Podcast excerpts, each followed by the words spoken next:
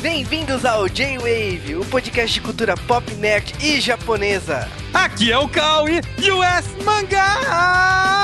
E aqui é Diogo Prado e eu não deveria ter visto Detonator Organ de novo. Aqui é o Juba, vi, revi e não gostei de Detonator Organ. E aqui é o Mavi, tirem essa roupa preta que vocês não são caveiras. Cara, não gostar de Detonator Organ é um desvio de caráter seríssimo. É, denota mau caratismo. O problema é ver de novo. Vejam então Detonator Organ depois de ouvir esse podcast. Exatamente, façam isso, depois vejam quem tá certo. Tanto de gente que viu Dragon Ball Evolution, de cara. é uma melhora considerável em relação a Lambada e Dragon Ball Evolution, cara, na boa. Eu acho que vocês foram poluídos, sabe? E é isso aí, galera. Nós estamos aqui para falar finalmente de um assunto que é bem pedido. Foi na votação de aniversário do J-Wave. Estamos falando aqui de US Mangá, aquela sessão que passava nas sextas-feiras à noite na manchete, que mamãe não podia estar na sala. Que mamãe devia estar fazendo qualquer outra coisa. Não é, cara, brigando pra ver novela. Ah tá, achava que as pessoas tinham pedido pra falar de Detonator Organ, eu achava estranho. Não, não, eu tô falando do horário mais cedo. Ah, mais cedo, né? Que mais, mais é cedo, outra lá, coisa. lá pelas 7 horas. Tô falando de US Mangá. E nós vamos começar a nossa sessão de US Mangá falando de um desenho que explodiu muitas cabeças na época, que é Detonator Orgon. Peitinhos na TV aberta em horário nobre. Um soft porn com robô gigante. Mas vamos direto para os Correios.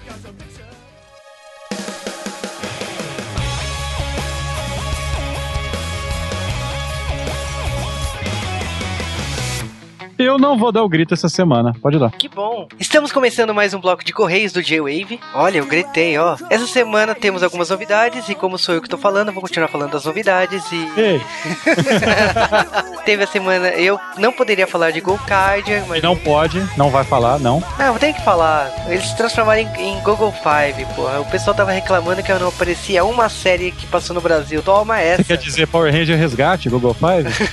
não, eu estou falando de Gorogo Five. Não é Go Go Five. Então não Ah. é Power Rangers. Pô, sacanagem. Com direito a ginástica olímpica e tudo, cara. Valeu a pena ver isso em Golcard. Capacete grande, né, cara? Capacete de moto.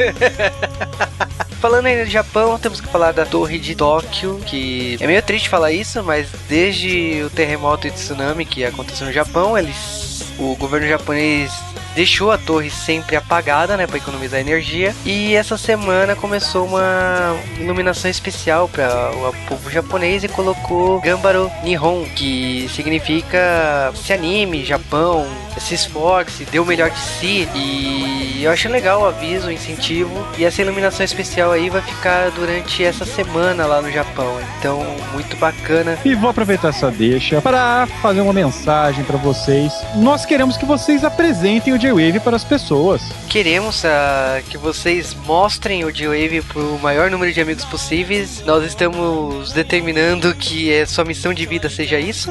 Exatamente.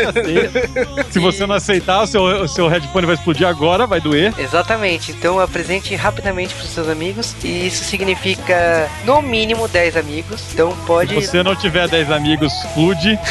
Melhor ainda, você sobe, Coitado de você. você sobe de nível mais rápido. Chega nas minas assim, ó. Já escutou J-Wave, gatinha? Aí você cata ela facinho, cara. Nossa, cara, que cantada, meu Deus. E também pedimos isso por causa que o J-Wave tem algumas metas aí esse ano. Nós temos que crescer. É, nós estabelecemos algumas metas, né? Esse ano a gente tá levando mais a sério. O J-Wave é um hobby pra gente, mas ele é um hobby bem gostoso, cara. É, fazer podcast é divertido, é um hobby, porém ele leva tempo, ele leva pesquisa. Vocês sabem que o Joe é um podcast que pesquisa tudo que faz, tenta dar o melhor de si sempre. E para dedicar ao podcast significa que abrimos mãos de alguns freelas, de alguns serviços, de alguns trabalhos, até prejudicamos os trabalhos fixos que nós temos para conseguir manter esse podcast no ar. É, e no momento, pra quem não sabe, o J-Wave não dá dinheiro algum pra gente.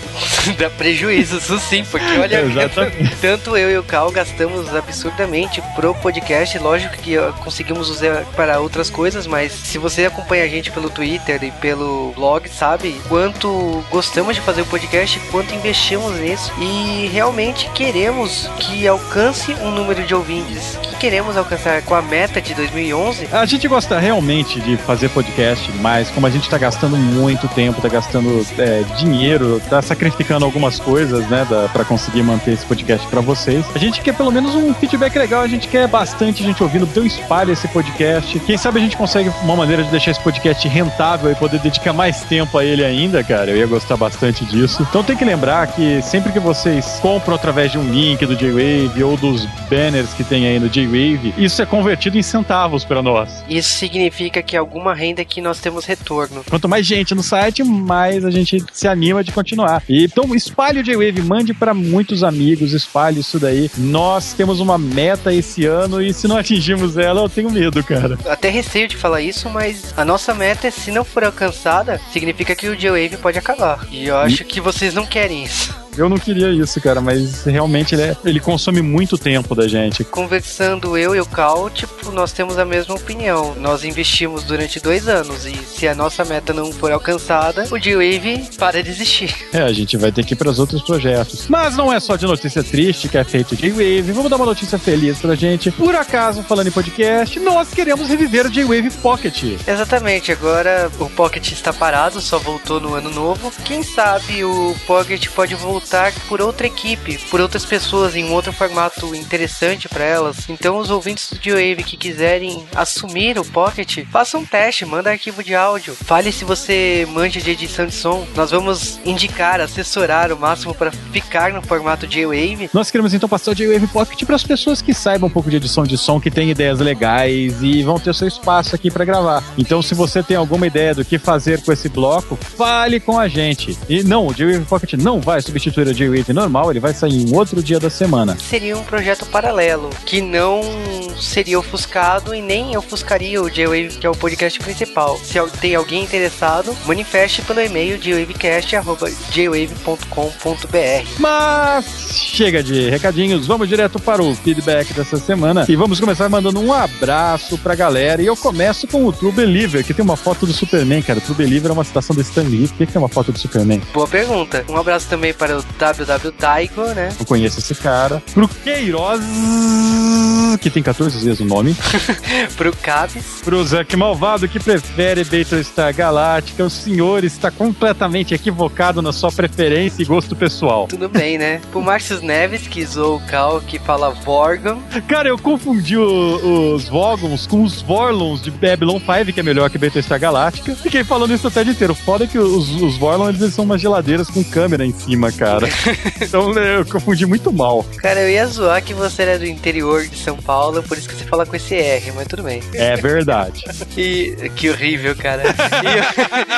E, o- e o Diego Miyabi-sama respondeu pro Cal que ele conheceu o G-Wave a partir do segundo de Power Rangers e logo ouviu o sexto. O Gaspar Nolasco nos sugeriu falar de DC World. É. Discworld eu havia sugerido no, nos comentários também pra alguém, que é do Terry Pratchett. Cara, eu acho o Terry Pratchett um dos escritores britânicos mais geniais que existem e que estão vivos na atualidade. Aliás, Discworld é uma das séries mais recomendadas por J-Wave. Tipo, a Tanko, que é uma colaboradora do J-Wave, ela também ela fica sugerindo toda hora: faz Discworld, faz Discworld. E essa discussão voltou com o Mochileiro. Então, quem sabe? Puxa, eu adoro essa série, cara. O problema é que Mochileiro tem lá sua meia dúzia de livros. Discworld tem sua meia centena, né? É. Então é um pouco mais É, complexo. Sendo que uma parte dela não saiu no Brasil, né? A, a parte grande.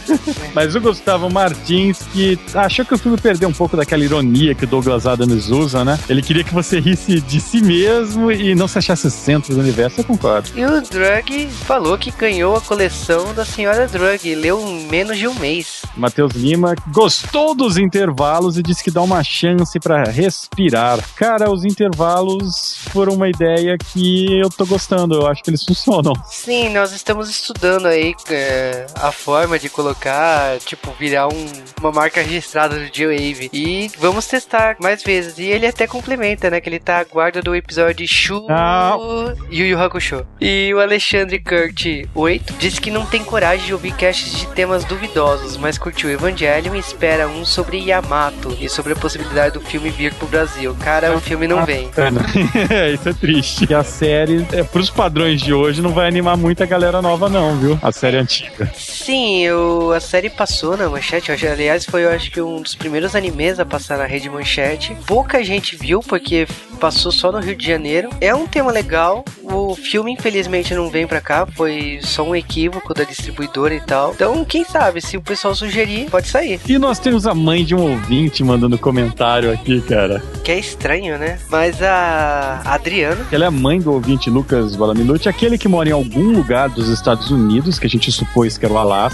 Ela disse que, na verdade, o Lucas ele mora em Charleston, em Illinois. Fica ao sul de Chicago, os Grandes Lagos. Olha só a geografia, gente. E nos e-mails, o Rodrigo Cândido fala que não ouvia a gente desde o J-Wave 8 de Tatsunoko. Que hora errada pra parar, meu amigo! E no podcast seguinte veio direto o Evangelion. Como você perdeu o Evangelion? sim, bizarro, né? Ele fala que nós melhoramos, que a edição e a pauta estão melhores. Beleza, Rodrigo, valeu por voltar.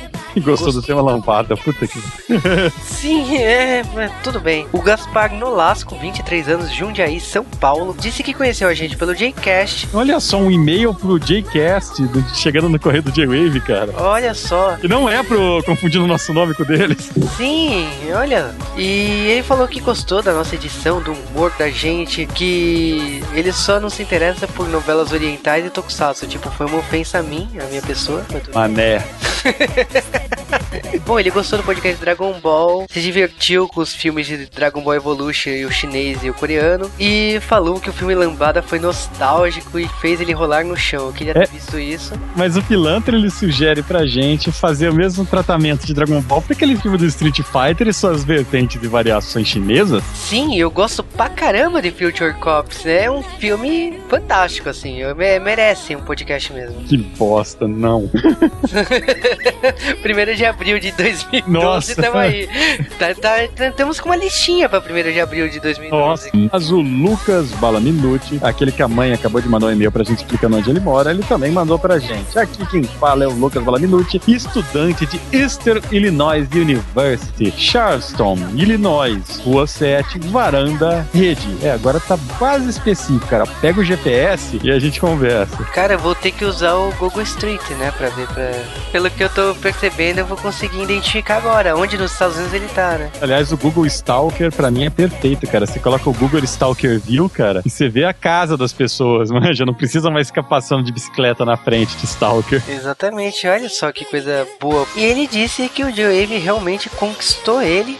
Que virou uma rotina semanal, toda segunda-feira no horário de almoço. Ele não tem nenhum amigo pra sair, né? Que ele explica que nos Estados Unidos é normal sair em banos. Ele falou que os caras andam em naipe, né? Que ele anda de coringa lá no meio, não sabe onde vai, não sabe onde fica. Cara, isso é normal, principalmente quando você tá estudando fora, né? Sim, tipo, pelo que eu entendi, ele deve estar em várias trupes diferentes, né? E ele fala que o J-Wave tá com um buraquinho no coração dele e ele canta uma música que eu não gostaria de ter lembrado. Mas eu achei curioso que ele ouve o Wave num restaurante tailandês. Tipo, deve ser uma cena estranha. É, ele falou que apresentou o J-Wave para uns cinco amigos. Continue fazendo isso. Queremos dominar os Estados Unidos. Eu acho que dominar o mundo é um exagero, cara. Se eu dominar um pequeno país, sabe, já tá ótimo. Eu tenho que conquistar a América do Sul pra ganhar mais exércitos. E fazer uma troca também. Que merda. E, bom, ele falou que ele traduz o Wave pra co-worker deles, né? acho isso bacana.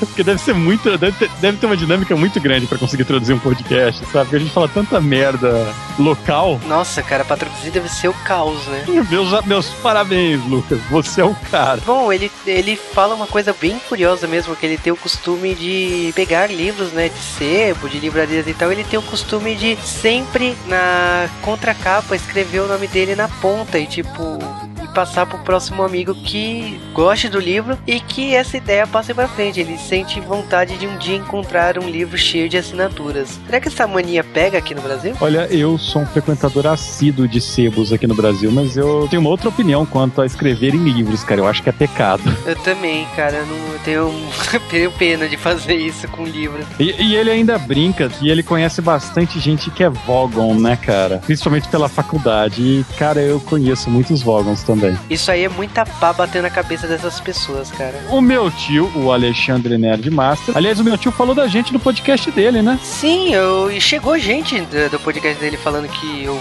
ouviu a sugestão e virou fã do G-Wave. Valeu, Nerdmaster. Obrigadão, tio. Ó, oh, Nerdmaster, estou elogiando você. Você fica reclamando no Twitter depois, ó, oh, não estou sendo elogiado, não estou sendo recomendado. Aí, ó, mimimi, escuta o podcast do meu tio, gravei um de X-Men, Juba gravou um de Tokusatsu. De duas partes. Galactus Cara, o cara faz podcast até de física, cara. Vamos lá escutá-lo. É o meu tio, ele merece. Mas o meu tio, ele falou pra gente, ele conheceu, como eu, o Douglas Adams, primeiro pelos livros, né? E depois ele foi no hype do filme. E óbvio que é, é uma, uma adaptação daquele jeito. E ele lembrou um detalhe que a gente acabou não falando, porque no filme fica muito seco, a gente quis deixar pros livros, mas eu cito agora que aquele planeta com as pás batendo na cabeça das pessoas é a Vogosfera, que é o planeta natal dos Vogons. E o motivo para eles serem tão burocráticos é que sempre que eles tinham uma ideia ou pensavam individualmente, tomavam uma pancada na cara. Por isso que eles são tão deformados, né?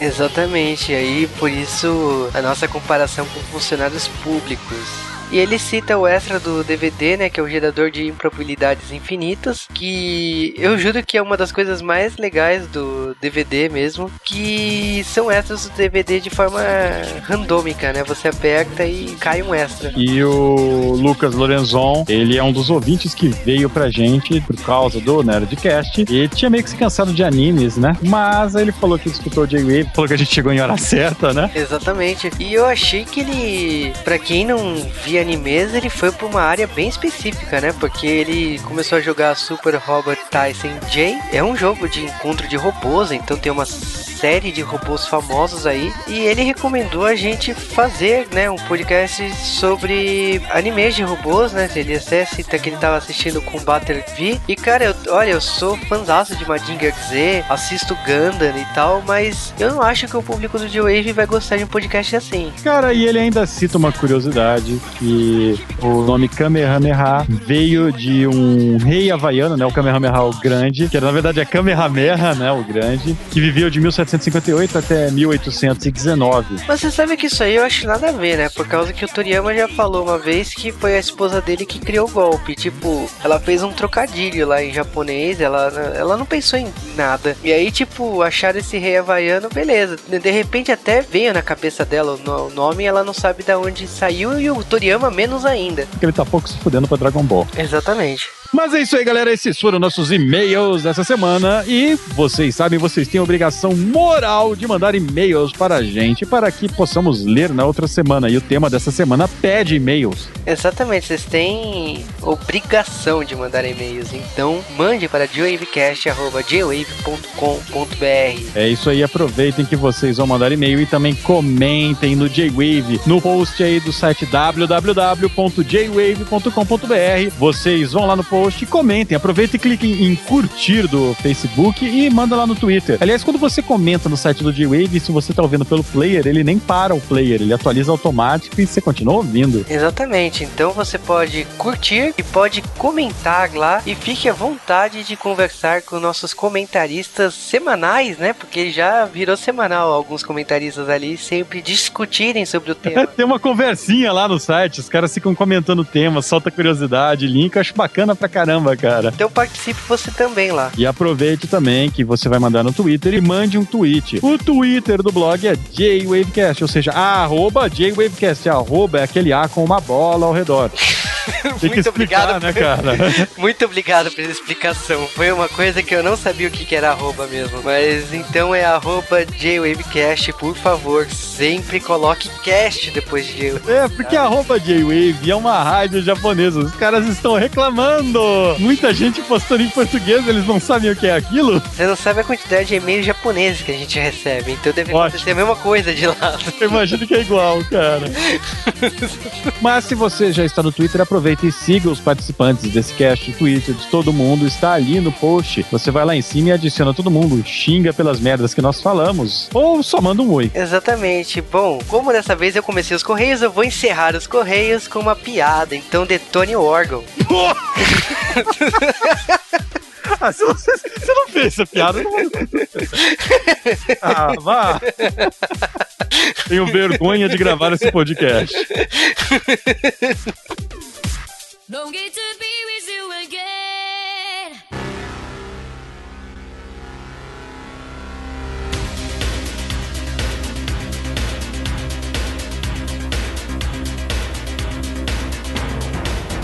E antes de falarmos de Detonator Organ, nós temos que falar de que mistérios e torturas vem de lá. Pode matar todo mundo de susto, né?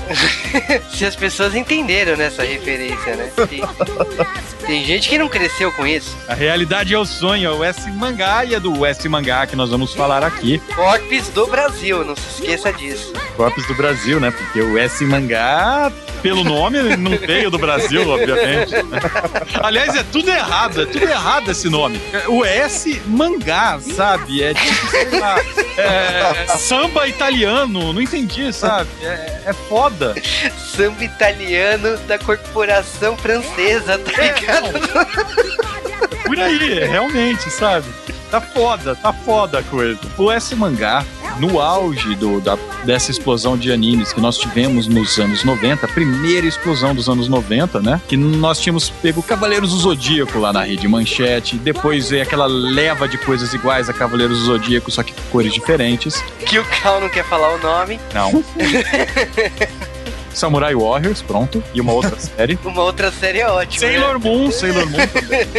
Tem armadura. Sailor Moon, Cavaleiro- A manchete, de repente, entrou num hype de trazer mais séries de é, séries japonesas pra cá. É, chegou uma época que falou assim: beleza, tá, tá tendo audiência aqui na Rede Manchete, nós queremos qualquer coisa que seja feita no Japão. E aí as empresas começaram a correr atrás, né? E tipo, eles queriam uma sessão.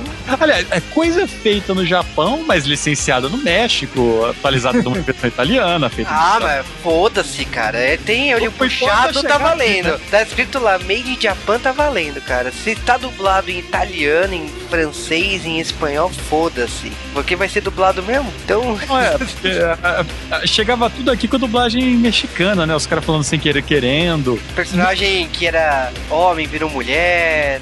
Ótimo. Luna, que foi traduzido como Lua, porque o pessoal achava que o nome era espanhol. O que acontece é o seguinte: eles resolveram trazer pra cá uma série diferente, né? Vamos passar um programa diferente na sexta-feira, porque nós precisamos ganhar tempo com as reprises de Cavaleiros do Zodíaco. 12 casas, tá dando nos nervos, fica reprisando. É, tipo, os caras estavam lá pra chegar na casa de Capricórnio, mas não podia, né? Tinha que enrolar um pouco. De novo. Então novo. vamos passar qualquer bosta, né? E aí, o que, que eles resolveram? Vamos pegar esse pacote pronto, um pacote de várias séries, licenciadas por, por um grupo americano, né? A US Manga Corps, que na verdade era só um pedacinho, né? É uma ponta da Central Park Media, que era uma empresa que trazia é, desenhos de todo lugar, é, fazia mimimi de produção e tal, principalmente do cinema asiático, né? Que eles gostavam bastante dessas porcarias, e levavam pro público americano. E aí, o que os caras viram, olharam para aquilo e falaram: Nossa, as séries já estão censuradas pelo público americano.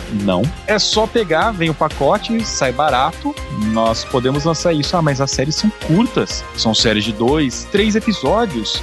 Como nós vamos fazer essas séries renderem? Claro que eles podiam ter feito reprise, né? Que nem Cavaleiro do Zodíaco Mas eles fizeram. infinitas. Mas eles resolveram então passar de sexta-feira. Então, de segunda a quinta, você tinha lá seu monte de séries, aquele pancadão que começava com a turma do arrepio, depois do clube do seu boneco. É, só, só ressuscitou merda, né, Cal? Pra quê, né? Pra que falar a parte boa, né? Sailor Moon, Cavaleiro do Zodíaco, tinha o Kamen Rider é, Black RX entre Sailor Moon e Cavaleiros. Que era bom. Se você era criança nessa, nessa época e estudava de manhã, cara, acabou. Você, se perdia à tarde na manchete. Sim, aí, tipo, tínhamos essa programação de segunda a quinta. E na sexta-feira, oh meu Deus, nós tínhamos uma sessão pra adultos, uma sessão. E só criança via. Sim, mas que tinha violência, que tinha cabeça voando, que tinha sangue voando pra tudo que é lado. O terror das mães. É, nós podemos falar que a culpa da televisão hoje em dia não ter tudo isso é por causa de West Mangá. A culpa da gente ter virado homem são essas merdas, né? Então falta caráter pra geração atual. hein? Falta, cara. Aprendeu da melhor maneira, cara. Putaria e sangue, cara. Bom. E, e eles resolveram estrear esse bloco todo com uma animação é, US mangá, né? Eles pegam uma música de um filme, que aliás é uma série de cinco episódios, que é o projeto Ako, que nem passou no Brasil, e eles pegam essa música e usa como abertura desse programa. Coloca Uma letra bizarríssima. É uma letra cheia de poesia, né, cara? Mistérios e torturas vêm de lá. Puta spoiler! Realidade é é um o puta spoiler. sonho. Esse mangá é a dimensão do mal que invade a mente, assusta a gente. É uma imagem irreal que pode até matar. É uma entidade do além que quer robotizar. E é só a força da ciência pode salvar US mangá. Olha só, cara, poesia vai tomar. no cu. Vai, vai, né? Fala isso, cara. E aí repete, né? Porque essa música ela toca de infinito em todas as produções. Ela vira um peninha que toca lá, né? Foda. É, substitui a abertura do anime, bota essa merda aí pra tocar, maluco. Foda-se, tá tocando a abertura atrás, a música de fundo. Bota Cavaleiro do Zodíaco, que que eu diga, né, cara? Aquela música também era horrível. Peraí, é horrível não, que isso, cara. Essa é a melhor música de. Cavaleiros. Melhor música de Cavaleiros, a música francesa. É só porque você estuda francês. Agora, voltando, a US Mangá passou uma porrada aí de animes, né? Como Art of Fighting, o Battle Skipper, Fatal Fury, né? Que passou os dois. Passou tudo da SNK essa de animação, cara. É, sim, e Samurai Shadow, que você já falou, Zeuraimer. Altíssima qualidade. E não deu certo, né? Chegou uma hora, ah, o bloco durou um ano e meio, e aí que teve o problema. Porque algumas séries, o Genocyber e o próprio Zeuraimer, eles tinham uma abordagem bem mais adulta do que as outras séries que estavam passando. E se o pessoal já chiava com uma orelha voando em Cavalo do Zodíaco, a coisa pegou mal pra manchete, que obrigou o cancelamento da US Mangá. Pam, pam, pam. Ah, cara, isso é pressão externa, isso sempre tem, né? Os patrocinadores falam que não vão dar dinheiro pra colocar nas propagandas nesse meio tempo. É, o- uma das coisas também é que o S mangá acabou, tipo, dizem que também foi por baixa audiência, mas é irônico que, tipo, esse tipo de história se repete sempre. Então você vê animes como o Shin-Chan, que acabou saindo da Fox Kids por motivos iguais, que pais reclamaram. E, tipo, putz, Shin-Chan não tem nada de violento coisa do tipo, tem algumas piadas ali, mas já estavam até censuradas, porque já tinha passado nos Estados Unidos e tinha sido readaptado. Você percebe que pais são problemas. Filho meu, quando for criança ainda, eu vou botar pra assistir laranja mecânico pra aprender que a vida não é daquele jeito, sabe? Aprender, sabe? Eles tentaram dar a imagem que, que anime não era coisa pra criança, né, cara? E acabou saindo pela culata o tiro. O que eu agradeço é que nesse meio tempo veio o canal Locomotion, que continuou a ideia do S Mangá. Então nós tínhamos de sábado bloco que passava ovas e filmes igualzinho que o S Mangá era. Então passou Esquadrão das Virgens, Akira e, o- e outras coisas ali que passou que fico feliz de um canal me- mexicano ter continuado a ideia aí do S Mangá na manchete. E espiritualmente, né, logicamente. É porque hoje tá só no espírito mesmo. Sim. O, o negócio é que eu não sei se era muito cedo pra colocar isso. É, foi quando tava começando a vir essa pancada de politicamente correto que a gente tem hoje, né? Você não pode fazer nada que possa ofender alguém. Passa uma novela na TV Não. e continua. As novelas me ofendem profundamente. Depende de quem você ofende. Uma minoria é abafada pela maioria. Se ofende uma maioria, entendeu? É foda isso, cara. O que acontece é que, infelizmente, isso foi uma coisa que não deu certo. E depois disso daí, nós. É, teve, houve meio que um, um fim, né? Porque a gente acabou tendo só mais Yu Yu de novo na manchete e game over, né? Mas esse game over foi, foi por outros motivos, né? Foi porque a manchete não tava bem das pernas, mas o S mangá deixa saudades, né? É, introduziu muita gente ao anime, cara. Tem que, tem que ver esse lado também. E nesse caso, para homenagear o S mangá e inaugurar esse bloco aqui no J-Wave, nós vamos falar de Detonator Orgon, que foi um dos primeiros animes, né? O primeiro anime que passou no S mangá. E foi um impacto animal quando passou, porque toda a meninadinha que assistia a manchete só falava disso na escola na, na segunda-feira seguinte. É, explodiu cabeças de muita gente. Então, na segunda-feira, numa época que não tinha como você saber o que acontece no próximo episódio, você ficava bolando teorias absurdas, o que, que vai acontecer na próxima sexta.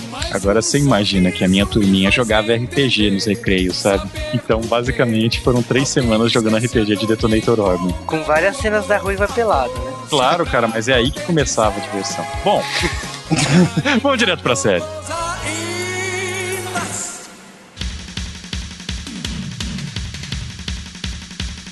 A nossa história começa no ano de 2292, com que o encontro, né, no espaço, tá, tá surgindo alguma coisa, um cometa no espaço, e não é exatamente isso que acontece. E pra gente que assistiu aqui no Brasil também não entendia nada do que estava acontecendo, porque estava tocando a música do S Mangá a, a volume cavalar no fundo. Atropelando tudo, né? Porque tava tocando uma música de fundo, você percebe, mas aquela música do S Mangá está lá. Música tá estão sendo bem caridosos. Mulher gritando com uma arma apontada na cara, né? uma cabrita parindo aqui. É, o, que, o pouco que a gente consegue entender, né? Porque eu acho que o cara da mixagem foi baixando devagarinho o som. Quando ele volta, assim, nós já estamos numa sequência, né? Tem um rapaz fugindo com uma moça subindo um prédio, né? Começa errado, né? Subindo e fugindo, né? É, por que, que o ser humano, quando ele tá fugindo, ele subiria o prédio? Pra saltar lá de cima, sem ter paraquedas, é óbvio. Pra poder ter uma visão panorâmica de tudo, né? Da É, merda. da morte dele, né? Escolher onde ele vai pular, né? É, faz sentido, mas beleza, vamos lá. De não fazer sim, sentido e não fazer sentido, o rapaz acaba se jogando, se morre e acorda, né? Porque era um sonho. A gente descobre mais tarde que isso é um sonho de videogame, de um videogame chamado Passo Full. Eu fiquei tentando muito tempo tentar fazer uma sigla com PlayStation no Passo Full, mas não consegui, cara. Essa é uma piada boa, mas não teve. Bom, é, ele acorda e a gente descobre que o nome desse rapaz é Tomoro, né? Tomoro Shindo. E, cara, ele é emo, com, com um cabelinho bem, não sei. Não Ele é sei que- versão emo do. daquele personagem da Sandra Bullock lá do Demolidor, sabe? Gosta das coisas do passado. Você imagina, ele gosta de coisa do século 20, né? 200 anos, 300 anos antes da época dele. Então seria tipo você sair na rua vestindo culote, sabe? Peruca branca. Ou de sobretudo, né? Como vampiros, né? Mas ninguém faz isso hoje em dia. Será? e ele tinha um cabelo comprido que era só na nuca, sabe? Ele deixou crescer. Só aquele canto que fica na nuca, manja? Não, mas é Era a moda, moda. daqui 200 anos, você não sabe? Não, mas, Mas ele, ele gosta do passado, cara. É verdade, mas E sei os lá. caras se vestem com roupa de, roupa de hospital, né, cara? Aquele pano por cima, é muito. Não, é, os caras se vestem como década de 80, porque aquela calça grudada, né? Todo mundo andando com aquilo me dava uma aflição, velho. Se sentasse, devia doer tanto, mano. Menina, tudo bem. Os caras que Deus me livre, né? Não, os caras sentavam já. Ai, já puxava. Ou não, não, uma é por hemorroida orgulho, né? até da outra, né, cara? Estourando ali. Vai saber. Pra compensar, tem tudo que tem problema hoje em dia também, né? O cara gosta tanto do passado e quando ele tá lá no transporte público, indo pra algum lugar, só deve saber onde, ele tá olhando pra menina lá que ele gosta e vem uma gorra descendo do lado dele. Coisa completamente nonsense. Eu falei, que isso, cara? Problemas atuais? Lá tem problemas no, no futuro também? Gorda Cara, o problema atual desse cara é que ele era um tarado stalker. Ele stalkeava a desgraçada da menina. Ele era um tarado. Ele fez um jogo usando a imagem dela. É um filho da puta, cara. E tudo isso vai ser um plot muito importante pra essa história. Ou não. O que acaba acontecendo é que a gente descobre que o Tomoro ele tá meio frustrado com a vida dele, que ele tá pra concluir uma faculdade de alguma coisa e tipo tá matando aula faz bastante tempo. Conheço bastante gente que fez isso, cara, terminando a faculdade. se foda, sabe? Cara, e ele tem um irmão que trabalha pra uma para uma empresa grande numa colônia na lua lá, que faz transportes de grãos, quer que ele trabalhe com ele. É, ele tem um amigo que só aparece mais uma vez na série inteira. É, é, tipo, eles tentam situar a gente na vida desse rapaz, o Tomoro, e, tipo, sei lá, ele, ele tem Falham problemas. miseravelmente. Tem muitos problemas. Não, ele tem uma vida medíocre, cara, porque ele não faz nada da vida. Ele não vai pra aula, que é a única coisa que ele teria que fazer. Fica seguindo a mulher. Faz um jogo baseado nela. Tipo, O tá. cara devia estar preso, né, cara? Ah, ele é um otaku dos anos 2000, dos anos 92. Tá vendo? Tá à frente do seu tempo, cara. E, bom, o que que isso acrescenta pro nosso plot sobre Não, por, Detonator? por enquanto, por enquanto ele, tá, ele foi lá e estabeleceu o Tomoro, nosso personagem emo. Então, aí ele, ele começa a estabelecer o outro personagem paralelo. Parecem flashbacks, parecem visões, ou estão ocorrendo em outro lugar. É bem confuso essa parte, que principalmente na dublagem nesse momento, porque por algum motivo na dublagem eles têm acho que quatro, cinco dubladores só pra fazer a voz de todos os personagens secundários. E isso gera um caos enorme, porque ele tem um monte de personagem secundário que aparece duas, três vezes e vão colocando as mesmas vozes, sabe? Vai ficando muito confuso. E aí, bom, a gente tem que o Detonator é, órgão, né? No momento a gente conhece ele apenas como órgão. É um robozão que está vindo do sistema solar e tem problemas com matar pessoas. E pra resolver esse problema, ele mata pessoas. É, ele mata os robôs do planeta dele, né? Ou no momento tá tudo bem estranho. Ele é são meio que um ativista do Greenpeace, cara. Que ele tá salvando as pessoas. Porra, é, são, são como se fossem animais pra raça dele, né? O que você me faz pensar é que você. Eu estou imaginando um robô gigante abraçado com uma baleia. boa imagem. Eu não sei se isso combina com Detonator mas. Cara, o bacana é, tipo, nessa hora, a gente começa a ter essas brigas, né? Ele tem uma perseguição de robôs é, em plena lua. O, o- Isso aí já vão quase 20 minutos de desenho. Ele é um desenho. Não, ele é extremamente lento, mas isso era comum nos anos 80, cara. Uhum. Pô, acontece que a gente vê esse robô, ele tá tentando. De alguma maneira, ele quer proteger a raça humana. Você vê que ele tá cheio de conflitos. E ele tá lutando contra um outro robô, provavelmente pra salvar a humanidade pra ganhar um tempo. Ele solta lá um Kamehameha e explode-se nesse meio tempo, né? Acaba com o órgão. A gente já pensa, poxa, o personagem título da série morreu. Que bom, começou legal. Mas surpresa, ele não morreu. É, ele não morreu porque, bem naquele esquema daquele filme A Experiência, que é de uns anos depois, o órgão ele tava mandando uma comunicação de um lugar muito distante, é, da 200 milhões de anos-luz, mais ou menos. Muito distante mesmo. Não, significa que ele mandou isso há 200 milhões de anos no passado pra estar chegando agora. E com instruções, um manual de instruções, construa seu próprio órgão. E os caras vão lá e constroem. Constroem e não sabem o que, que é. Aliás, não sabem o que, que é assim, foi um pouco incompetência, porque a gente tem aí dois personagens que é um computador da Apple que chama Isaac, né, que, que por acaso ele era o parceiro da Doutora Blight, do Capitão Planeta.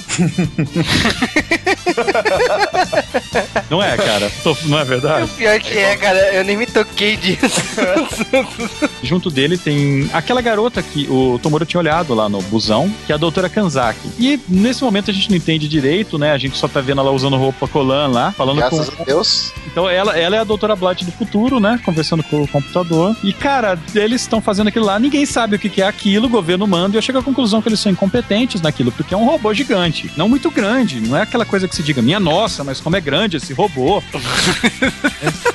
é, é um robô. Mas parece que eles não conseguiam fazer o robô se mexer, sabe? Eles não conseguiam usar o robô. Então aí essa era a dúvida deles. Não é o que que era. Eles davam a olhar, você vê, pô, é um robô gigante, cara. Eles sabem que é um robô gigante porque eles usam robô gigante no, no exército Verdade. deles lá. É, eles usam como se fosse uma armadura, né? Que é misto de avião e robô. É porque nessa época na Terra só existia aquela força de defesa que era a EDF, né? O nome dele. Acho que é essa, EDF. Earth É Defense unificado, né? Exatamente. É. E é unificada do mundo inteiro, só existe essa polícia no mundo. Eles usam aviões com. Como é que eles chamavam disso aí, gente? Homens pássaro? Homem pássaro, isso aí. E os tanques, né? Que, que também viravam mechas, né? Parece que eles mandavam primeiro os aviões, depois mandavam os mechas, uma loucura dessa, assim. Eles tentam É. explicar a guerra, como é que funciona, tudo. e é- tem muita Não, enrolação. eles ficam, não, E eles eles têm tecnologia, porque eles têm é, é, um monte de colônia e, e nave militar lá nos confins do espaço, no começo da, da galáxia, né? Lá pra perto de Plutão. Então os caras não eram pouca coisa. Tinha desenvolvido a tecnologia. É, mas que é o, algo- o que o, eles desenvolveram essa tecnologia mesmo, mas o governo era meio que unificado, né, na, na proteção da, da IDF, porque há uns 40 anos atrás havia havido uma grande guerra,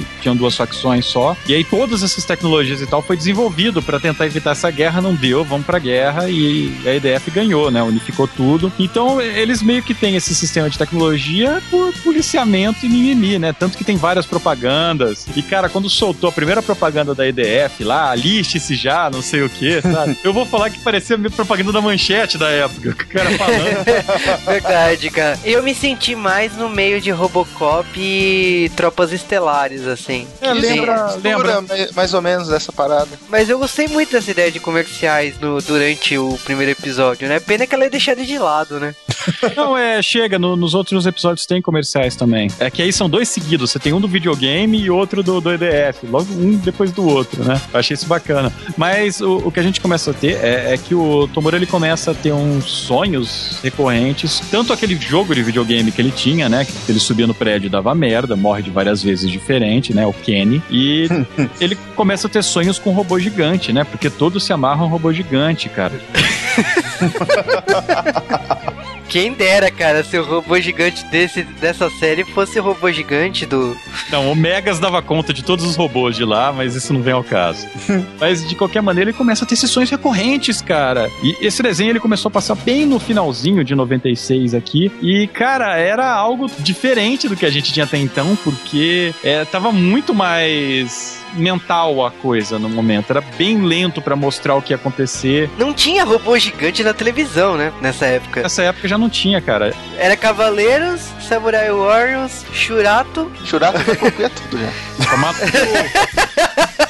Se você prestar atenção em todos os animes que passavam na manchete nessa época, não tinha robô gigante. Então era uma série bem diferente, assim, né? Mas de qualquer forma. É, come- começa a acontecer essa, esse mimimi, né? Dele começa a ter pesadelos e tal. Até que de repente aparece um bichão foda na Terra. Que, cara, aquilo me lembrou muito um anjo de Evangelion, sabe? Antes não tem a menininha que faz previsão? É, tem, tem uma menininha que faz previsão, né? Que. Isso importa Quem também. que deixa aquela desgraçada falar na TV? A tá vindo. Morte, destruição. Porra, cara. O é- futuro é Fox News, cara. É bem Rede Globo aquilo lá, sabe? A, a mãe de Ná avisou que três jogadores de futebol vão morrer. Não, cara, puta que pariu.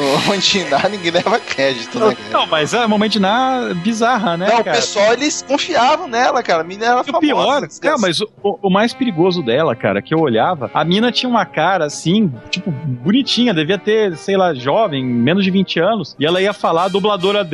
Eu prevejo que no Ela tem a melhor frase, né, cara? Que desgraçado esse. des- Puta merda. Eu consigo ver o futuro porque eu sou cega. Porra. Cara, eu ri muito quando essa fala foi proferida da boca Nossa. dessa mulher. Não, quem que é o desgraçado que, que, que botou as piadas assim? mas- sabe o que eu acho engraçado dessa menina, cara? Porque ela nunca mais foi aproveitar. Ela só faz isso no bagulho, tá? Ela só faz isso na série. Ela não, fala. ela, ela volta. No final volta, só, ela volta lá. Não, ela volta lá no Ela, ela é responsável pelo, pelo, pelo ter dado certo, cara. Ela Exatamente. Deus sabe se lá como, mas ela é responsável. Ela que salvou o mundo, cara. Não. Cara, é- ela acelerou a Terra que nem o super-homem, cara. Puta, ela é Deus! Porque ela é cega. Ela, ela mandou. Não, mas calma, eu chegar lá. E o melhor era ela, sendo cega, gritando: Eu vejo a luz, eu vejo a luz. Ah, cara, que merda. Ah, Bom, Quem ótimo. escreveu isso, cara? Porra. Jeff Loeb que escreveu isso. O Tim, o Tim, o Tim Burton, Não, né? não, cara, em 91 escreveu o Jeff Loeb era bom ainda, cara.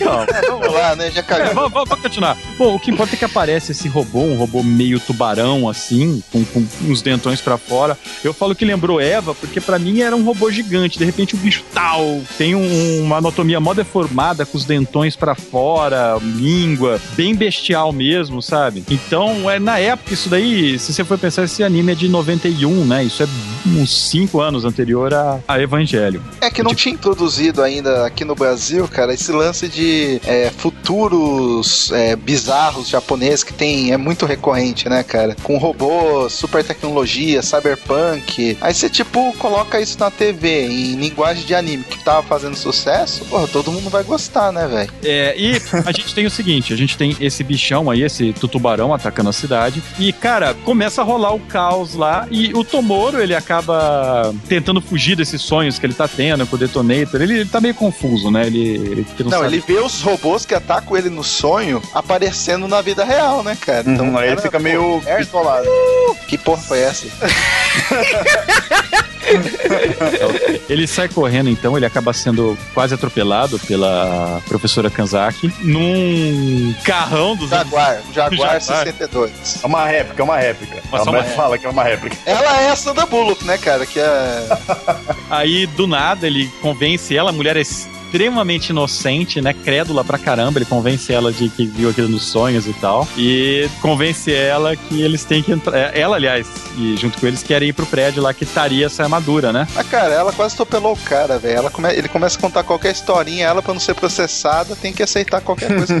Vai tipo, aham, aham, aham, fica assim, né? Aham. Deixa eu te levar pro hospital aqui. Aham. Cara, mas o legal é que eles estão subindo lá no elevador, eles acabam ficando presos e o bichão ele detecta o, o sinal de vida do, do Tomoro como o do Detonator Orgon, né? Como o do Orgon. E aí fudeu, né? Tem até uma mina ruiva que aparece mais umas três vezes no anime. Aliás, ela é até recorrente, cara. É o único soldado. Pô, ela é importante no final, cara. Ela é, ela é uma, é uma das cara, pessoas fodas da história. Ela é a, é a carro-chefe, assim, tipo, do, do- dos militares lá. O, o- a Aceman, né? O piloto foda deles. E ela é salva pelo. É, nesse momento ela tá salvando eles, só que o tubarão detona a tecnologia dela, né? Ele é muito mais forte. E aí, do nada, acontece um- uma explosão lá e o Tomoro some, mas a gente viu, ele se fundiu, ele aceitou o de- o órgão. Uma cena bem bizarra, bem. Ele aceitou o órgão. Olha como é que fica escroto essa parada.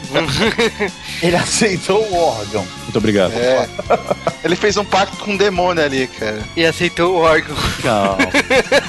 Cara, Mas... mas. Sinal, cara, a cena anterior é bizarra, por causa que eles estão no prédio, é destruída a parada, o robozão, o inimigo lá tenta destruir, e fica um monte de, de escombro e pegando fogo, e ele pega, olha pra menina e fala, vou te salvar, vou te deixar aqui nos escombros pegando fogo e vou lá pra fora. Porra. Mas aí o Cal surge e fala que isso é uma coisa normal nos anos 80, não? Não, não, peraí, deixa eu pegar a lista de episódios de do, de Gundam, vou te mostrar de qualquer forma. De qualquer forma, essa é uma série diferente. Você esperaria que ele ia pilotar o robô gigante, ou ele ia, sei lá, ia controlar por um relógio o robô gigante. Não, ele se funde com o robô gigante. Que é legal, porque eles falam que o robô não tem nem espaço para um piloto, ele é maciço, né? Não caberia uma pessoa lá dentro. Por isso que eles não sabem como vão controlá-lo. E eles, literalmente, ele se funde. O robô, na verdade, é uma coisa orgânica, né? É um simbiote. E, cara, é, é legal esse momento. Ele detona o robozão, ele salva a Ruivinha. É, mas o, órgão, ele é bem menor que o robozão. O órgão é como se fosse uma, uma cyber armadura mesmo, né, cara? Então você olha, pô, o cara tá, tá lutando numa armadura robótica contra um robô gigante. Não, ele, ele é tipo, ele deve ter uns dois metros e tanto, três metros de altura, sabe? Os robôs, tem os robôs bem maiores que ele, mas nenhum robô gigante mesmo. Os próprios veículos da EDF, os robôs da EDF, eles têm uma média de uns 3, 4 metros de altura no máximo. É, o órgão faz mais lembrar aqueles robôs que lutam em, sabe, em Tokusatsu, Metal Hero. Não. Não, cara, é da altura dele, é uma armadura. Ele tá. Ele É, tá não, ela é um pouco maior que ele, ela, ela, ela chega a dar uns 2 metros e pouco de altura. Mas ele consegue se fundir lá com a armadura, ele usa a armadura, consegue derrotar os aliens lá, tá rolando um pega pra capar e a EDF tá lutando e ele consegue solucionar tudo facilmente, né? Foda É. pra caralho, cara. Sim, dá pra perceber que a tecnologia dessa armadura é muito mais avançada que qualquer coisa que exista na Terra. né? E termina o primeiro OVA ele desfundindo-se com a armadura, né? É, e você pensa, nossa, vai rolar aquele segredinho, né? Ah, ninguém vai saber que ele se formou em um robô e tal. E não, e é mal tapa na cara, né? Porque, tipo, ele já sai, todo mundo já é informado que ele se fundiu com o robô. Tem todo Você- mundo, uma galera vendo ele sair da armadura, um negócio desse. Eu falei, porra, mas como assim? Não, é, começa, tipo, bastante diferente, né? Aí, tipo, o, o primeiro OVA ele termina assim, mais ou menos. No segundo OVA, que passou na sexta-feira seguinte. Só com esse mangá de novo. Cara, sério, vocês não foram na escola na segunda-feira depois disso daí? Todo mundo tá falando disso? Toda a galerinha nerd, assim? Sim, todo mundo tá cantando aquela música maravilhosa do S mangá. Cara, E falando, Detonator, nossa, que louco. Tipo, ele aparece 10 segundos do desenho. A mina apareceu pelada 5 segundos. Ah. Calma, não dá spoiler. Bom, mas a gente tem o segundo OVA na sexta-feira seguinte. O segundo OVA, ele tem meio que um, um outro draminha, né? Aparece um um outro ser da raça do órgão na Terra, que é um tem voz de mulher, né? Vai saber. O que você acha que pode ser uma mulher ou não? Ou não, né? Não sei, sintetizador de voz, sacanagem. É, mas que, que, na verdade ela tá tentando entender o órgão, né? O que, que o órgão tá fazendo na Terra. É que órgão, puta merda, cara. Órgão, podia mudar, né? Órgão. Bom,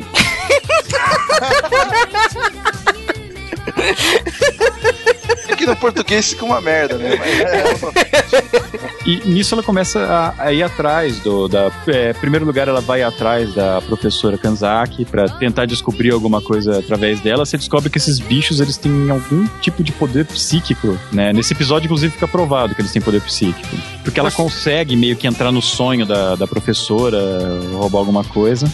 Então você percebe que no caso dessa raça, os evoluídos eles têm, eles se interagem e tanto com os humanos como eles. E vale a curiosidade aqui que por ter sido dublado na Gota Mágica, um dos evoluídos lá, que eu acho que é o chefe, né, um dos principais lá do O Saga, Saga. é, eu que cresci com o Cavaleiro Zodíaco vi na época, não dá pra desassociar, né, a voz, né? Você fala, é, a vilão. voz e- você quer dizer aquela risada maligna, né? Exatamente. Aí você percebe, Essa vilão. risada mesmo, Diogo.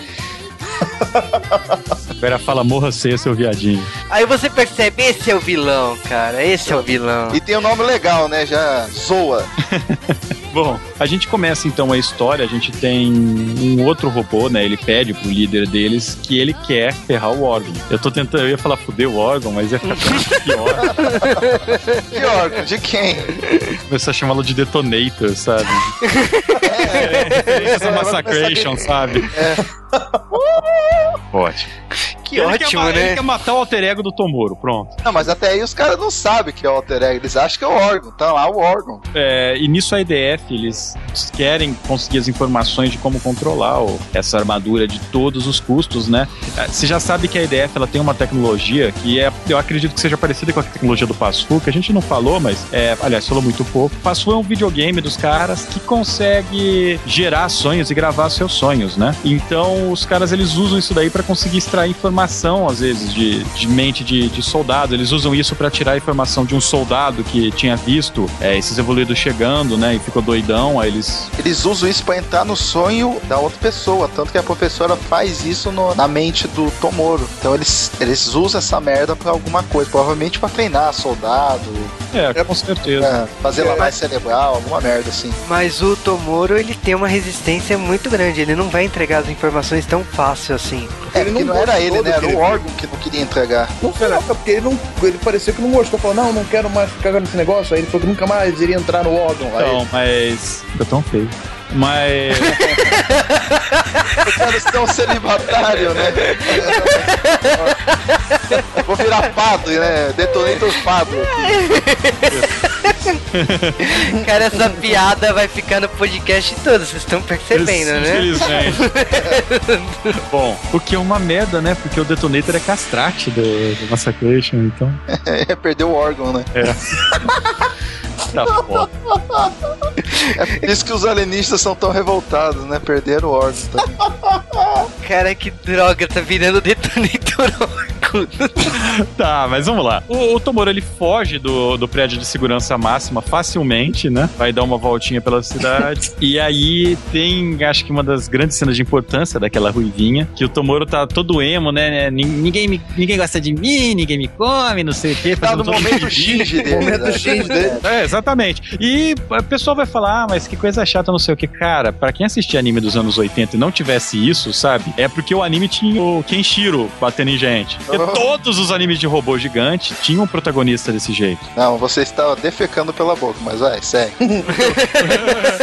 Clichê. Bem, é clichê, mas não sou de robô, cara. Mas vamos- Todos os protagonistas. Não, é, é o que o Kenshiro não chora. Mentira, ele chorou. Eu Kenshiro não choro, mas eu choro Não, por ele chorou, ele Eu chorou, vou- ele chorou. Vocês vão ficar falando de Kenshiro aqui mesmo? Não, não vamos baixar tanto. Não, é porque daqui a pouco você vai falar que Detonator Orgon tem repetição de arco. Tá, pô, então, segue a ruivinha, chega lá, fala, ó, você me salvou, eu vou te dar um beijinho. Ficou só nisso. Todos Ela- os punheteiros de plantão ficaram naquela, né? Pô, que merda, né? É porque essa ruivinha tava. Ela tava com um monte de cena de fanservice até então, tá ligado? É, desce um tapa na bunda dela, gritava cachorra, sei lá.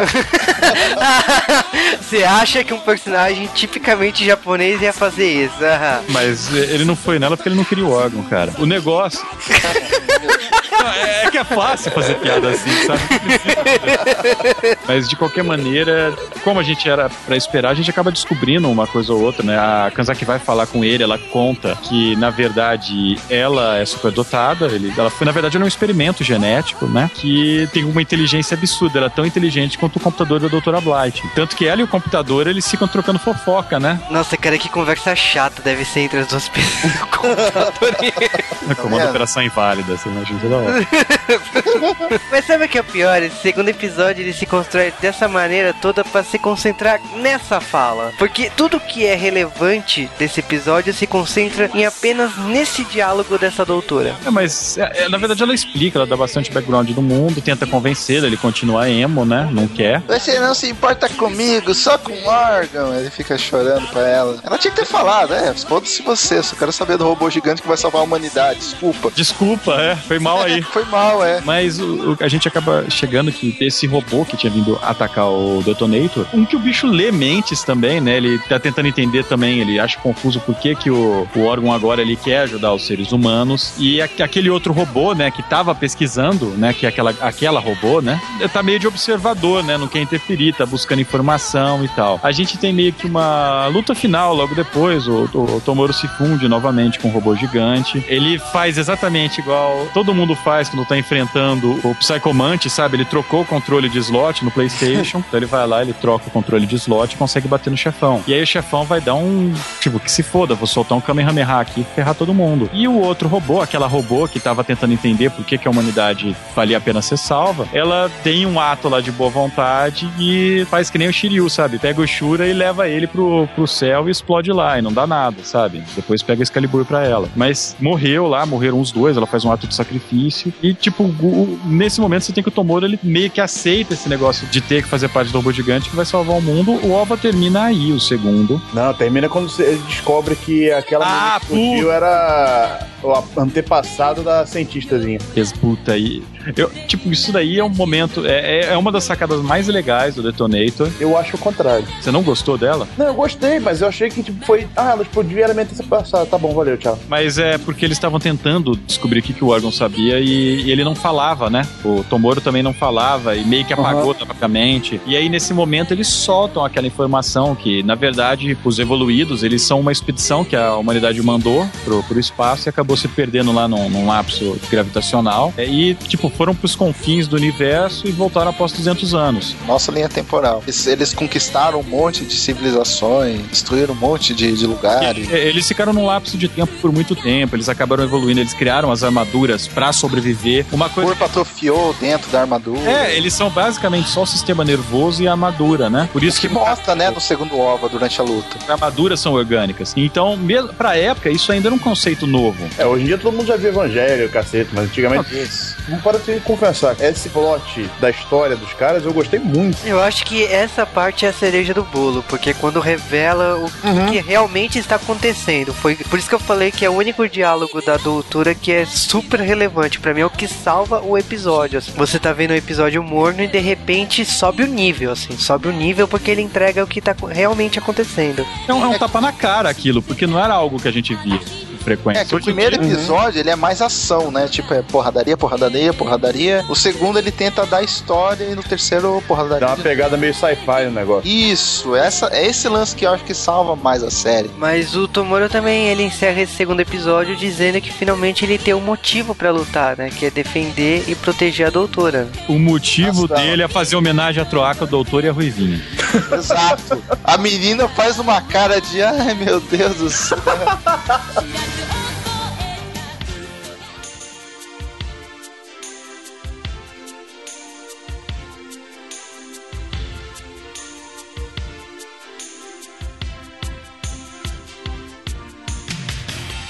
Mas aproveitando para falar um pouco sobre a produção dessa série, nós não podemos deixar de falar quem são os responsáveis ou os culpados pela obra. Serão mais responsáveis ou culpados? Para começar, né, essa série ela saiu do Japão direto para vídeo, naquele esquema de OVA, né, que é, um- é, basicamente é o equivalente ao filme para é, locadora, né, dos americanos. É, que é uma expressão que já nem existe mais, né? Porque é Original Video Animation. Vídeo não existe mais.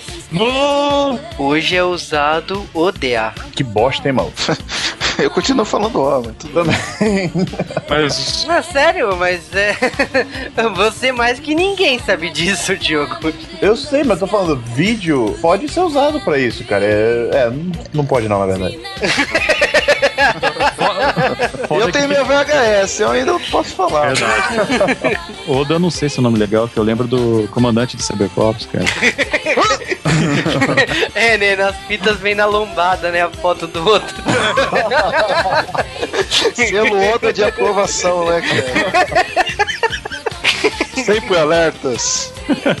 Mas essa série, ela foi feita ó, originalmente para vídeo, como a gente disse, e ela foi feita com uma união de dois estúdios, né? A união do, do AIC Ike e do Artvik Studios, que já tinham feito antes aquela Bubblegum Crisis, a original dos anos 80. É, aquela que originou a série que a gente viu na Locomotion. E fez outras séries, né? Que o público brasileiro conhece, né? Que a Ike também fez a Megami Sama, né? É. Ai, meu Deus. Eu acho bacana dizer, né? Obviamente, isso aí foi feito com um roteiro já feito pensando no público de vídeo. É, a maioria dessas animações é, nesse estilo era feita já por um nicho bem específico, esperando que os caras fossem na locadora, ver a capa bonita e comprassem, né? Você tem que lembrar que isso daí é uma época pré-internet, então toda a divulgação desses materiais eram feitas praticamente em revistas especializadas. Não que no Japão isso fosse uma mídia fraca, né?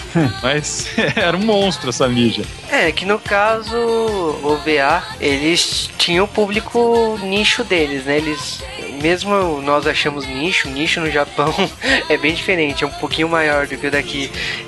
Se pregou a mesma coisa nos Estados Unidos, né? Se tentou e deu certo lá. E quando veio os filmes da US Mangá aqui no Brasil, tentou se fazer a mesma coisa nas locadoras aqui no Brasil. Tanto que eram versões sem cortes, os animes passavam com alguns cortes pra não pegar nenhum, nenhuma pendenga na TV aberta, coisa que mesmo assim aconteceu. Chegava, né, os filmes nas locadoras com aquele aviso sem cortes pra criançada ficar, meu Deus, o que que tem nessa série sem cortes? E, bom, não deu certo, né? Sejamos francos, ovas aqui no Brasil, mesmo passando na TV de sexta-feira e lançando em fita de vídeo só pra locadora, você não podia comprar e levar pra casa, não deu certo. É, Até porque, tipo, é, não era uma coisa tão barata na época, né? Na- No auge das locadoras era absurdamente caro também alugar filme. Vamos falar a verdade, anime, anime vídeo no Brasil nunca deu certo, mas esse é outro assunto.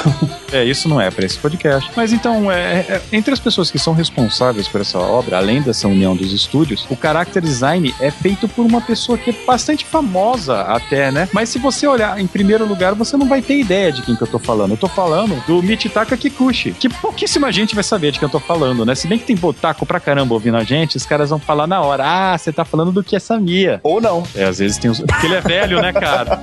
Ele é, do- ele é- ele é da nossa É, geração mano. de curtir anime. A molecada hoje não sabe quem é esse cara. Até porque, tipo, o que que ele faz hoje de relevante? Eu acho que ele ficou marcado por uma época. Hoje ele É, ele no Brasil ele ficou marcado pro Corrector Yui. Então muita gente. Infelizmente, infelizmente, cara, você não tem noção como eu tenho raiva disso.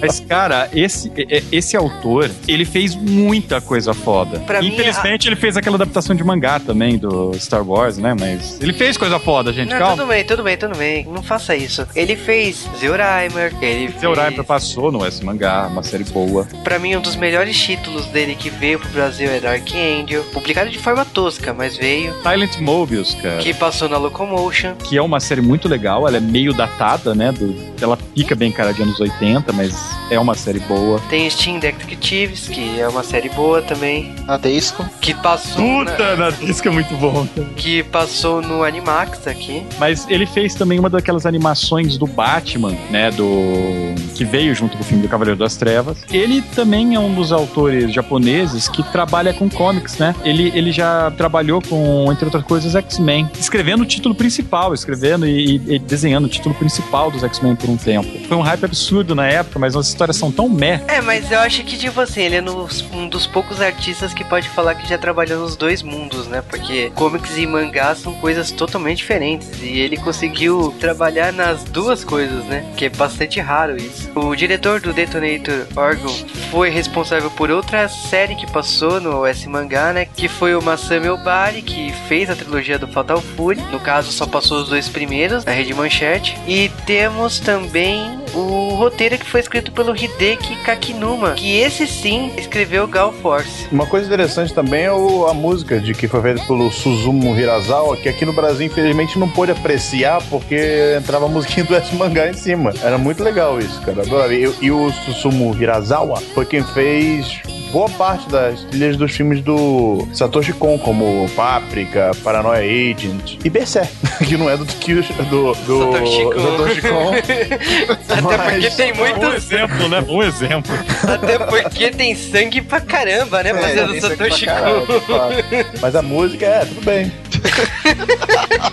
É genial. A música é link, tá beleza. Não, isso daí não é tão bizarro no Japão, principalmente naquela época, é que você tinha meia dúzia de estúdios que para sobreviver tinham que se ajudar, né, Pra trabalhar com os estúdios. Todo mundo queria ganhar dinheiro um pouco, né, Pra pagar leite. Ah, mas isso aí eu acho que é normal até hoje em dia e tipo, você vê vários estúdios, ah, estúdios menores apoiando e fazendo animações que não são principais para aquele filme ou série e você vê até estúdios famosos participando de algumas produções nada a ver, assim, você fala, nossa, esse estúdio tá participando aqui quando você vê os letreiros do filme. Então, esse essa parceria sempre aconteceu. Lógico que num projeto que nem esse, dois estúdios se destacam mais, né, que foi o Ike e o Artmic Studios. Mas, por exemplo, nesse aí também tivemos a participação do estúdio Darks. É, se você for ver esse final dos anos 80, começo de 90, é também a época do surgimento da Gainax, né? Então tem todo um contexto histórico aí que a gente já discutiu antes aqui no J-Wave, que a gente pode voltar a discutir se os ouvintes pedirem. Não peçam.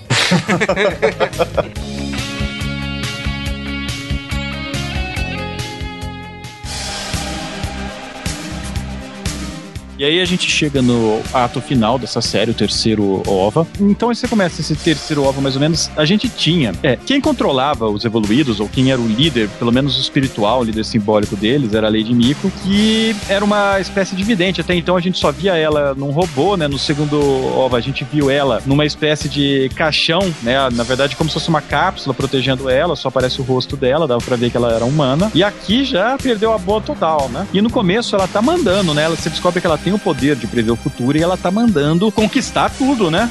É, é o Ash de Pokémon, agora get it all.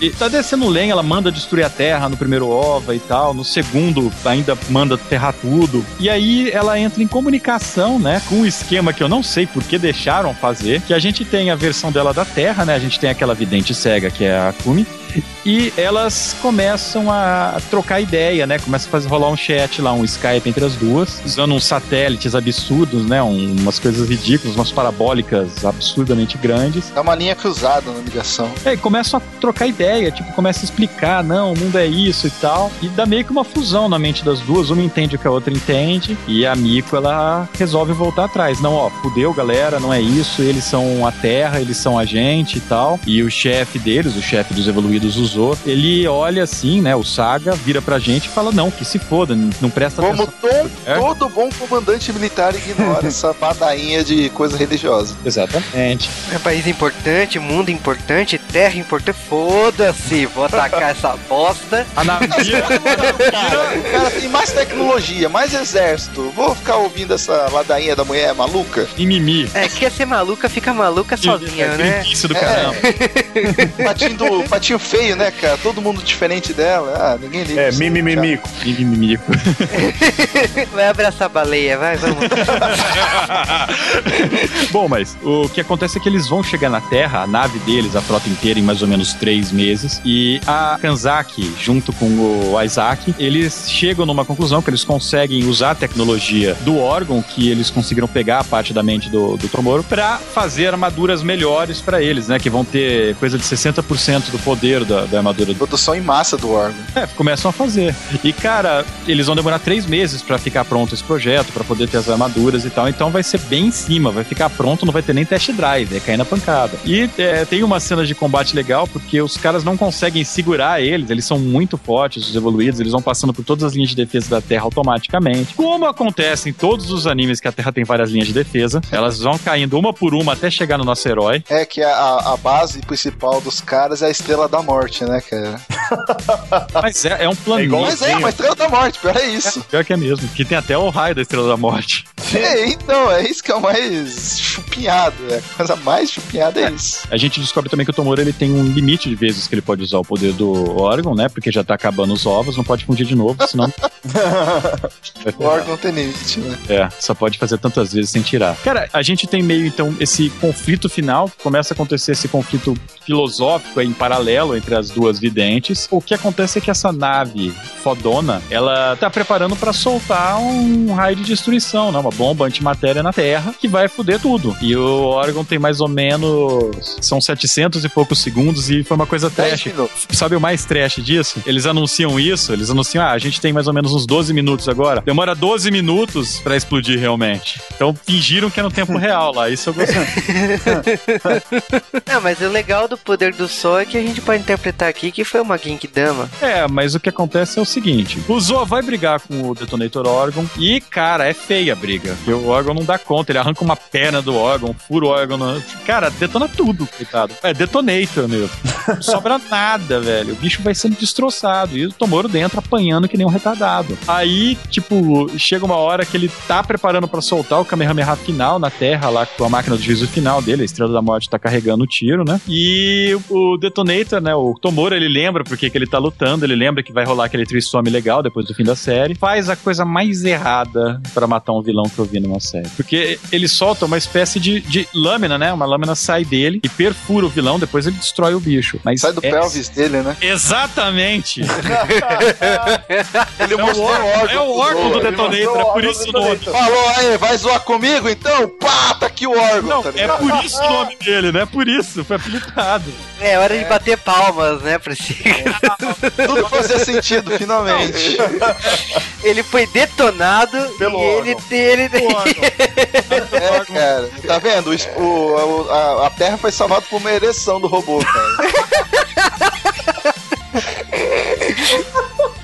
Bom, mas É verdade, pior ele é ainda isso. não tinha poder pra parar a nave. A gente sabe que a Ruivinha vai lá na nave, cai, cai matando a galera lá na nave espacial, mas não é o suficiente pra destruir. É Porque, tipo, ela não mirou na, na saída de ar, né? Senão daria certo. Mas, Meu Deus. aí vem a cena mais fodamente doente do anime, que... É aí que todo mundo fala, joga, sabe? As tigelas de pipoca pro ar e fala, puta que pariu, né, cara?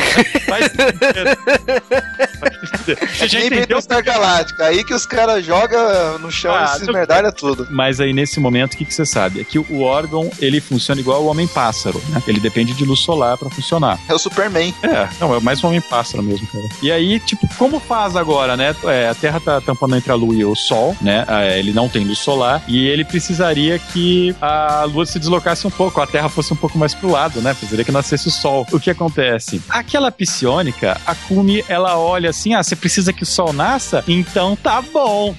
Cara, tipo, eu, eu não sei o que ela fez, ela usou super telecinese. Ela plantou bananeira e peidou, sabe? Eu não ela falou, não, é, foi, foi aquele minuto do pulo mundial, sabe? Todo mundo pula pra Eu não sei, mas tipo, faltava 20 minutos pra nascer o sol, eles tinham um minuto de vida, todo mundo, é, pula! Tá! Na... Vocês, eu vou te contar uma coisa. Ela paralisou o tempo e 25 minutos se passaram. Não, não, não, cara. Ela ligou pro, pra China. Todo mundo sabe que a China tem o poder de mover a Terra. É só colocar todos os chineses pulando ao mesmo tempo. Ela fez isso. Ligou pra China todo mundo pulou ao mesmo tempo, problema resolvido. Cara, Fez todo mundo dar uma corridinha, né? Girou a terra mais rápido. que horrível, cara. Não, Ai, cara, essa é a parte que não precisava. Não. né? removida, né? A Terra removida, efeito Superman década de 70. É.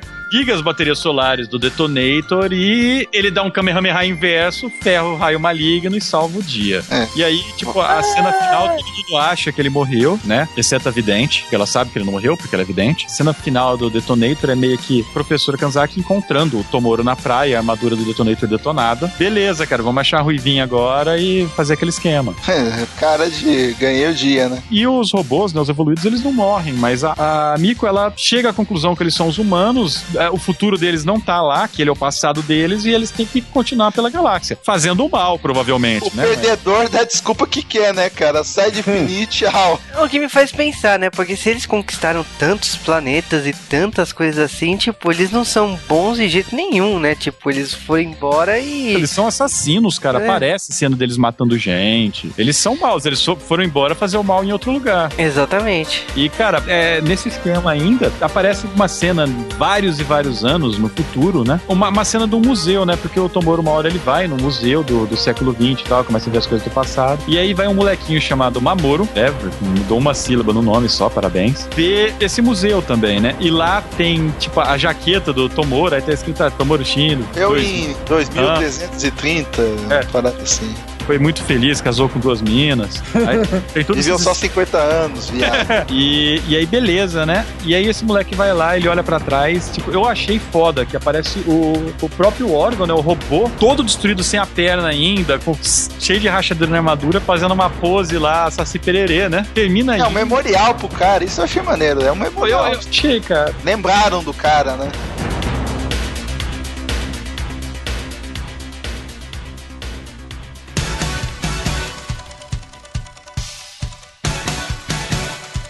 Eu gosto muito do Detonator Orgon, naquele sentido que foi a primeira série mais pesada que eu vi aqui na televisão brasileira. É, eu acho que ela tem uma, uma importância de ter mostrado pra muita gente que anime não era só série, né? Você tinha esse esquema diferente, mais minissérie, mais filme, com uma temática mais adulta. Rola até peitinho Detonator. Pra mim foi uma série legal. Ela tem bastante coisa da década de 80, né? Você vê claramente referências. Parece que ela é mais uma série de robô gigante indo lá na rabeira de, de Macross, de Gundam, né? Só que uns robôs não são gigantes, né? São normais e veio com esse negócio deles serem vivos, que é uma coisa mais nova, que não tinha sido tão explorado nessa época. O único problema que eu aponto de Orgon, né? É que ela é uma série. O ritmo dessa série não é um ritmo bom, infelizmente. Ele é muito lento. Eu acho que tudo bem, pra você passar na TV, a gente tava acostumado com o Cavaleiro do Zodíaco, que ficava aquele tan, tan, tan, tan, o tempo todo assim, devagar, e 10 mil lances de câmera e não acontecia nada por 40 episódios. A gente vê isso daí, era uma coisa mais adulta, né? Parecia, né? A gente vai ver que foi feito pro mesmo público, praticamente, no fim das contas. Três ovas podiam ter virado um filme. É, a animação, ela é muito anos 80. Eu acho que o character design é bonito, as armaduras são muito bonitas. É, o órgão, inclusive, ele é muito fácil de você reconhecer. Ele tem um design que você olha pra ele, você consegue saber que é, que é aquele robô. Isso eu acho que é um mérito, né? Com tanta série de robô. Eu assisti de novo, me divertiu, eu gostei, eu achei é, é mais sério do que eu lembrava. Eu recomendaria, se isso fosse mais fácil de achar no Brasil, pra todo mundo que não viu ver e pra quem viu relembrar. Olha, pra mim foi o contrário, cara. Eu, eu, eu lembrava de Detonator como um anime muito legal que eu vi. É, primeira vez eu, eu lembro que eu me achei sensacional esse negócio da caramba, eles são eles mesmos, são humanos evoluídos em robôs, então achei sensacional. Mas aí eu fui ver agora, de novo, não tem a mesma graça. Não teve a mesma graça. É, você, você percebe defeitos que tiram a graça do, do anime, sabe? Você percebe que o roteiro é uma bosta, que os personagens são uma bosta. A única coisa boa que eu, que eu falaria de Detonator é o plot, a ideia, né, o, o argumento deles serem ah, humanos evoluídos e esse lance todo do, do character design. O character design foi feito pelo Kiyosami, não foi? O cara do Dark Angel e de Correcto Yuri. Bom, mas... falando as coisas ruins dele também, né? É, As coisas boas você não fala, né? X-Men, ele fez X-Men dele- também, cara. Pô, ele fez Silent Mobius, cara. Isso já destrói Silent tudo. Mobius é Não, bom. O cara, o cara é bom, cara. Eu gosto do Kiyosamiya. Ele Ah, fez Batman, cara, e Batman é bom dele. Sim, sim. Mas é só isso, cara. Eu revi e ficou só essa daí. Ah, o cara que design é legal e o argumento é bom. O resto é um completo lixo. Cara, nesse caso aí, o Detonator, ele foi um anime que mudou, acho que a cabeça de muita gente, né? Quando foi exibido na Rede Manchete. Foi um anime que não era o padrão da época, não tinha robôs, não tinha esse conceito mais adulto, né? Eu lembro perfeitamente da, de toda sexta-feira passar esse conceito de ovas, o filme ter duas partes, né? Às vezes passava um filme que você só ia ver a segunda parte no, na sexta seguinte. Eu fui assistir esses três episódios e eu confesso que saí frustrado hoje em dia por causa que talvez eu tenha um background muito maior de animes e mangás. Não tive esse, essa sensação nostálgica que nem é assistir Dragon Ball, não tive essa sensação agradável. Eu achei diversas falhas, me incomodou muito. É, eu achei que os três episódios podiam ter sido bem melhor resolvidos. O próprio protagonista ele podia ter se focado bem mais. Não sei se é porque eu tô acostumado com animes mais atuais, mas não. Não, cara, é porque você tá mais chato, mas isso é normal. Os argumentos envelhecem também. Mas será que, será que quando você fica velho você fica chato? Então eu cheguei nessa Não é chato é que você, você já viu tanta coisa que você considera melhor, que você considera mais certo, vamos dizer assim. Cara, não é isso, cara. É argumento que envelhece. Você vai fazer um filme sobre guerras genéticas, não vai colar hoje em dia. Na época colava. Eu ia dar um exemplo muito infeliz agora, mas tudo bem. Você ia falar que Blade Runner é chato, né? Não, não, eu ia falar que. Nossa, se você falasse isso, eu, eu nossa, eu comprava passagem pra ir te dar uma voadora, cara. deixa, deixa eu ficar quieto então. Detonator Orgon é bom, eu acho, porque dada a sua época, eu não posso exigir contexto histórico de, de hoje em relação à história daquela época. Eles não tinham a mesma visão. Era um anime com uma temática futurista dos anos 80. É a mesma coisa se você assistir um Blade Runner ou assistir um Macross, por exemplo. Não é a Você tem mesma que se coisa, não. Não, você tem que se trans... Não, é a mesma coisa. Você tem que se transferir pra aventura. Porque se você for ficar notando detalhezinhos é, de, de, por exemplo, de cenário, você vai ver muita coisa brega, você vai ver muita coisa piegas. Isso é normal, cara. Agora, o lance que torna ele legal é que é pancadaria, nudez e, e só isso, cara. É um filme de sessão da tarde em animação. Não botou a gente pra pensar, sabe? Não, não, não, não tinha necessidade Mas ele disso. se traveste de coisa pra você pensar, esse é que é o problema. Se ele fosse Não, um anime traveste, reduzido, cara. ele se traveste, se ele fosse um anime reduzido em um episódio só, um ova só, ou um filme, como o Cal falou, de uma hora e meia, seria muito melhor, cara. Eles, eles acelerariam a ideia, eles fariam o que eles eram era pra ser um, um anime de ação e só. Mas é de ação, cara. É de ação, mas estendida em científica. três horas. Ele se traveste de ficção científica, é isso que não tá legal. são, são três episódios, são ovas. Não, não tem como você é, contar a história de uma forma detalhada, às vezes, e tão devagar. Não é pra ser detalhado, eu falei, eu queria que fosse menos, essa é a questão. Não tô querendo que fosse mais, tô querendo que fosse menos. Que eles Sim, tirassem essa ser, ideia poderia ser um filme, por bizarra. exemplo, se falar. Podia, podia ser um filme. O meu grande problema com, com Detonator Organ, assistindo hoje em dia, é, é esse. É falar assim, pô, eles podiam ter terminado tudo em um filme só. Por que, que eles continuaram? É, eu, eu acho assim, é um conceito super legal, porém ele foi mal trabalhado. Tem muitos personagens ali que estão soltos no roteiro. Eu cheguei a ler alguns reviews de alguns americanos, eles falavam que era um excesso de clichês absurdos. E pra quem gosta desses clichês dos anos 80 e 90, é um prato cheio. E O que eu gosto, por exemplo. Isso que eu falei. Eu, eu concordo, eu concordo. Por isso que eu falei que ele tem uma temática oitentista a ponto de ficar defasado com os olhos de, de hoje, se você assistir com essa mentalidade. E outra coisa, eu achei também que ele, ele referencia muito os animes de robôs da década de 80. Então você tem o tema do amor, de Macross, que no final eles falam do amor. Você vê que eles trabalham outras coisas, como personagem de Gundam. Você vê uma construção da série, desses três episódios em si, que reúne ideias que você, pra quem conhece, né, séries de robôs gigantes, reconhece retrabalhadas de uma forma não tão diferente, mas ao mesmo tempo tem um plot diferente que é o Detonator Orgon. A culpa do anime não ser bem visto hoje em dia é porque ele não foi bem feito. Eu acho que pra época você poderia gostar. Por exemplo, eu tenho um exemplo, é Kimaguri Orange Road. Opa, muito bom, cara. Sim, adoro. É muito bom. E é um anime que ele, cara, ele reverencia os anos 80 de uma maneira que poucos fazem. É muito datado. Mas ele é datado de uma maneira que você acha interessante ver aquilo. Você vê e fala assim, pô, era assim. Eu vejo aquilo porque eu quero saber como é que era. Não necessariamente a sua realidade, que era o Japão, mas você se interessa pela aquela ambientação. Em Detonator Orga, eles não criam esse interesse. Tem clichês que são simplesmente jogados, personagens são jogados. De personagem importante mesmo, importante, importante, tem três que são o, o moleque principal, a cientista e o robô. Quatro, e o computador. Então esses caras são os quatro personagens importantes da série. O resto é dispensável. É, os cientistas, todo aquele Oi, a Ruivinha, cara. A Ruivinha tem. a- se a Ruivinha tiver 10 diálogos ao todo, é muito, cara. Precisa de Ah, não diálogo. precisa, eles não entenderam o espírito da coisa. Violência, nudez, robôs, cara, acabou. Não precisa de mais nada. Eu tô gritando isso desde o começo. Tá bom, cara. Então o ápice do filme foi ela tomar banho. Melhor, acabou o podcast. Teve dois segundos de cena, maluco. Pô, se ela se tem nudez no filme, no, no- no- em todos os olhos, foram no máximo bem 10 segundos de nudez no filme inteiro. Cara, eu tava na sexta série, cara. É uma época. Falsa ainda, cine privê, vocês não estão entendendo. É uma época que Cine Privé era o máximo, né, cara? É, cara. Internet, cara. Detonator órgão tava aí, não tinha passado o Lendo Demônio na Band ainda, cara. Pô, Você quer me Lendo dizer. Demônio passou, cara, é porta fechada pela primeira vez, sabe? Você quer me dizer que esse tema foi escolhido por J-Wave por causa de peitinhos? É isso que você quer dizer? Foi a primeira vez que isso Cara, aconteceu? entenda o Foi que a primeira vez? quiser, cara. Eu tô dando uma das virtudes. Eu não posso ignorar essa virtude. Então, Meu vida tá aí pra. Esse argumento não é válido, desculpa. É, é sempre uma característica principal dos temas que a gente escolhe. Tem dois segundos de peito, maluco. dois segundos, cara. Segundo episódio tem quase uns 10 minutos da mulher nua lá com mamilo, farol aceso, porra. Não, mas aí é sua imaginação, né, cara?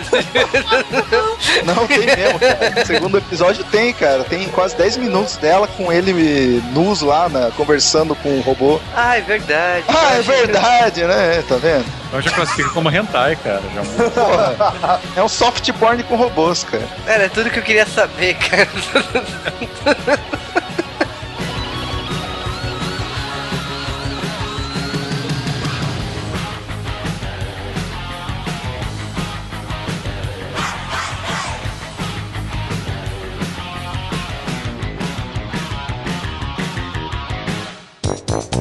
E aí a gente chega no ato final dessa série, o terceiro OVA. E, aliás, OVA ou VA, eu sempre falo OVA porque o Taco corrige, cara. Ova, maluco. Que isso, ova. É, todo mundo fala ó, né? É, mano, pô. Isso quando você não acha os caras que falam OVA, né? Ah, quem Porra. corrigir que vá a merda, cara.